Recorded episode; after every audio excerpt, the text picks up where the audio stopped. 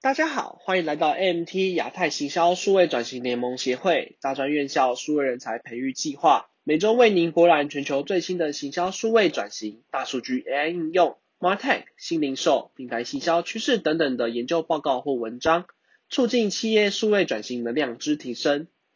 今日想跟各位分享的主题是行销重启，预测二零二一及未来。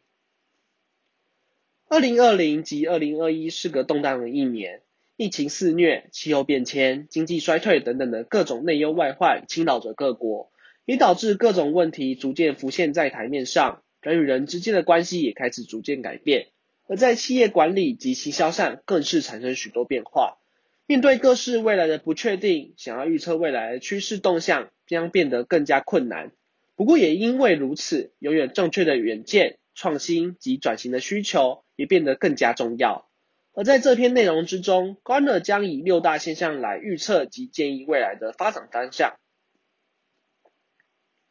Gartner 的第一个预测是混合型消费体验将成为主流。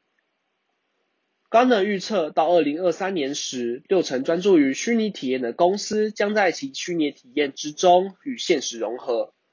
为什么混合消费体验将会变成各家公司所追求的目标呢？原因便是因为疫情还正在蔓延当中，人们被迫待在家中，无法自由活动，也因此有五十五 percent 的企业及销售人员将面对面的活动改为线上或是虚拟的方式进行。不过虽然如此，大多数的消费者依然表示，虚拟线上的消费体验无法与实际的面对面体验比拟。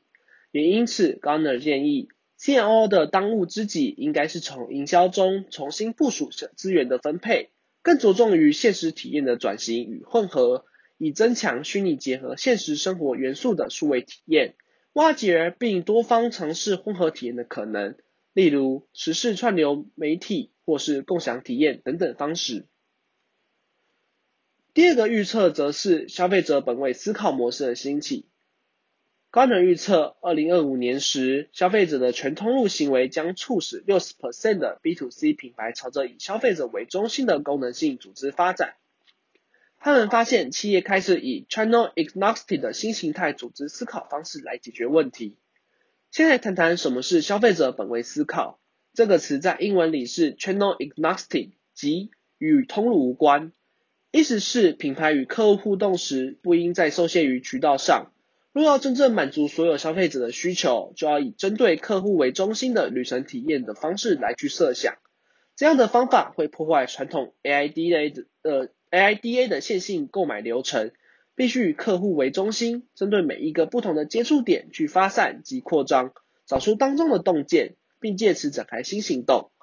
在后疫情时代里，人们无法完全抛弃实体的体验。也因此，只借由单一通路甚至跨通路都很难以满足消费者的需求。解决方案不再能够从通路层面得到，专注于单一渠道往往会丧失许多其他机会。也因此，高能建议企业及品牌必须以企业消费者本位思考模式的方式来解决问题，利用客户的洞察力来产生新想法，以重新构想并寻找通路之间的新突破。第三个预测是订阅经济的策略转移。g a r n e r 预测到二零二五年时，二十 percent 的 B to C 收入将来自订阅收入。g a r n e r 发现，二零二零年开始，订阅产品便在各个产业迅速扩展，无论是餐饮系统、媒体或是衣物美容等等，都在疫情影响下加速了增长。根据 g a r n e r 调查，光是二零二零年就有五分之一的消费者使用订阅服务购买东西，可以见到这片商机的庞大。但这也将导致营销策略、支出、通路发生重大变化。市场的迅速扩张也导致任何订阅产品都更难以被众人发现。此外，市场的激烈竞争也造就获取轻订阅的成本大幅提高。有鉴于此情况，Garner 建议通过结合并提高便利性及使用体验来提升订阅量，并考虑到获客成本的提高，应着重于管理客户的终身价值和保留率。第四个预测是整合行销、销售、顾客体验。顾客 g a r n e r 预测到二零二三年时，将有二十五 percent 的组织将行销、销售和顾客体验合并为一个新功能。他们的访问及调查发现，三十九 percent 的公司及企业正在考虑对他们的商业模式进行数位化的变革，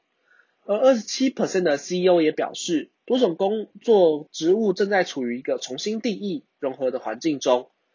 而数位化的时代中，行销、销售和顾客体验各部门之间若能够互相合作，便有可能带来更高的效益。而 COVID-19 则也同时间接加剧了对高管人员跨职能工作的需求。然而，在顾及成本考量下，加速的数位化过程对于灵活简洁的操作更为要求。因此，Gartner 建议 CMO 能够借由分享客户和市场的见解，提供连贯的顾客流程体验，并使用端到端的客户旅程图来发掘接触点和摩擦点，发现并减少重复的工作流程。第五个预测是员工行动主义。官能预测到二零二二年时，三分之一的危机沟通运算将用于应对员工的负面反应。他们发现员工变得更倾向于社交媒体里谈论工作条件，并表达自己的观点。在过去的一年中，有三十六 percent 的员工对雇主表示反对的态度，并且有四十四 percent 的消费者表示，当他们看到员工表露负面态度时，就会改变他们对该公司的想法。这使消费者质疑公司的价值，以至于高达八成的消费者会重新考虑他们的购买意愿。随着劳资冲突的加剧，促使员工大声疾呼，甚至走上街头。而劳资双方的不和谐，却会大大影响企业运行及品牌价值。因此，官的建议，与 HR 部门和沟通负责人能够合作解决问题负面问题，针对客户对员工意见和品牌核心的价值的担忧做出回应。第六个预测则是内容审查将成为第一优先。高能预测到二零二四年时，三十 percent 的大型组织将优先开发用户内容审核服务。随着社群媒体的发展，无论是假新闻还是针对性的恶意讯息，线上内容的两极化越来越严重。对于市场行销人员而言，更是一个令人头痛的问题。他们将面临着大量的恶意内容，不断着伤害着企业及品牌形象。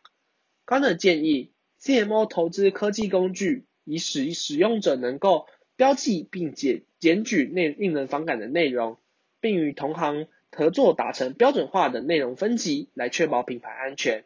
并且提供内平台用于测试商业需求和品牌价值。以上内容摘录自 Gartner 的 Marketing Prediction for 2021 and Beyond Marketing Heat Reset。若要了解更多内容，欢迎详细阅读此报告。如果您对行销数位转型有兴趣，也欢迎加入 AMT 亚太行销数位转型联盟协会，一起为提升台湾企业的竞争力尽力。谢谢你们的聆听。